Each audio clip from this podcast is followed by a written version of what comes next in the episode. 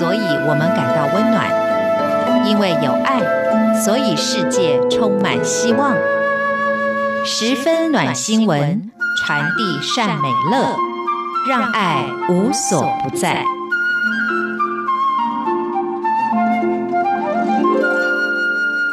亲爱的听众朋友，大家好，我是刘冠佑，欢迎收听十分暖新闻。我们这一集节目播出日期是十一月二十七号，在下个礼拜就是今年的最后一个月，十二月了。许多弱势家庭在这个岁末年终的时候，更需要寒冬送暖的捐助。在台湾非常知名的型男主厨詹姆士也响应了今年的韩式吃饱三十尾牙活动。他知道这个活动今年迈入第三十届，特别有意义。所以呢，啊，他提前到举办这一次活动的慈善机构创世基金会的新竹分院来烹调他的拿手料理，慰劳辛苦的植物人家属。举办活动的创世基金会在台湾是非常知名的一个慈善机构，他们专门帮助需要帮助的植物人，还有植物人家属，以及沦落街头的街友。他们多年来举办慈善活动，也获得各界的响应。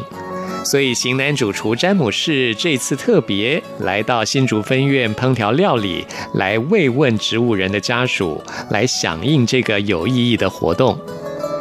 型男主厨詹姆士说，他其实是新竹人，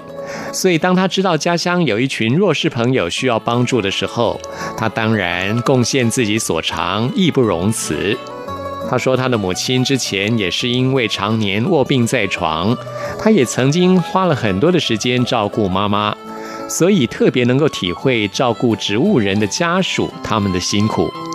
这次来到新竹分院，特别烹调元气满满的好吃料理，让植物人的家属可以感觉到温暖。即使现在在台湾景气非常的严峻，但是肚子还是要填饱。詹姆士因为认同创世基金会的服务精神，还有他们慰劳植物人家属的辛苦，除了亲自煮出好吃的料理来慰劳大家，他更是捐出善款，特别响应了这次的活动。他率先认助尾牙宴一桌，希望能够抛砖引玉，让民众也能够一起来捐助，让平安幸福跟弱势家庭一起来分享。说到这个非常有意义的慈善活动，也就是韩式吃饱尾牙，今年迈入第三十年。历年来是由台湾的慈善机构，包括有创世基金会、华山，还有仁安基金会策略联盟共同来举办。那么今年第三十届，预计邀请四万名韩式街友、独居的长辈，还有单亲妈妈以及亲韩学子，一起来享用一顿非常温暖的团圆饭，并且会发放一份应急的红包，让他们可以安心过新年。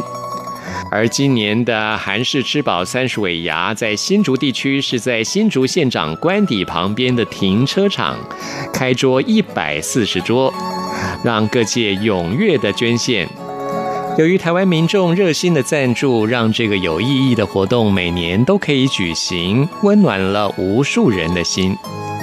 接下来我们要告诉大家的是来自美国的一则暖新闻。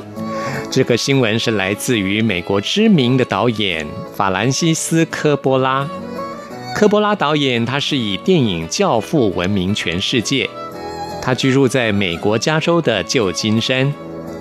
他说，他的办公室是位于旧金山的北滩。北滩是一个非常知名的地方，但是每次他要到办公室的路上，会看到街上有好多无家可归的人。就在十八年前，他就决定要为旧金山的社区，为这些需要帮助的人做些事情。说到北滩这个地方是在旧金山的东北边，还叫做意大利村，就是因为这边有很多的意大利餐厅，而且它紧邻着中国城，还有金融区，在旧金山是非常知名的观光景点之一。曾经得过美国奥斯卡金像奖的大导演法兰西斯科波拉，他登高一呼，在二零零一年的时候，成立了一个公益组织，叫做北滩公民，专门协助深陷贫穷的人来找房子，同时也帮助他们重新找到生命的意义。科波拉他的想法是，不能把这个族群叫做流浪汉，尽管他们流浪街头，但是他们仍然是这个社区的住民。科波拉表示，路过视而不见，或是把人看成某种程度的垃圾，这是一种人身攻击。于是科波拉他成立了一个互助网，他们优先解决的是生活困境比较容易解决的这些人，先帮助他们脱离无家可归的身份，然后再往下发展，用他们的经验跟力量去协助状况比较棘手的另外一些族群。就这样按部就班的，他们也帮助了无数需要帮助的人。这个想法其实一开始并没有被当地居民的接受，尤其是一些经营商店的商家，他们更是担心，如果他们对无家可归的族群太好，这些人会不会永远赖着不走呢？但是科波拉他不这么认为。他是以正向思考的方式来回应这些质疑他的人。科波拉认为，让这些人成为街上的安全哨兵，来保护社区的清洁，这是他们可以做到的事。在过去的十八年中，他们已经帮助过好几百个在街头需要帮助的人。他们只要在街上捡垃圾，保持街上的干净，就可以从科波拉所创办的这个非营利组织得到补助。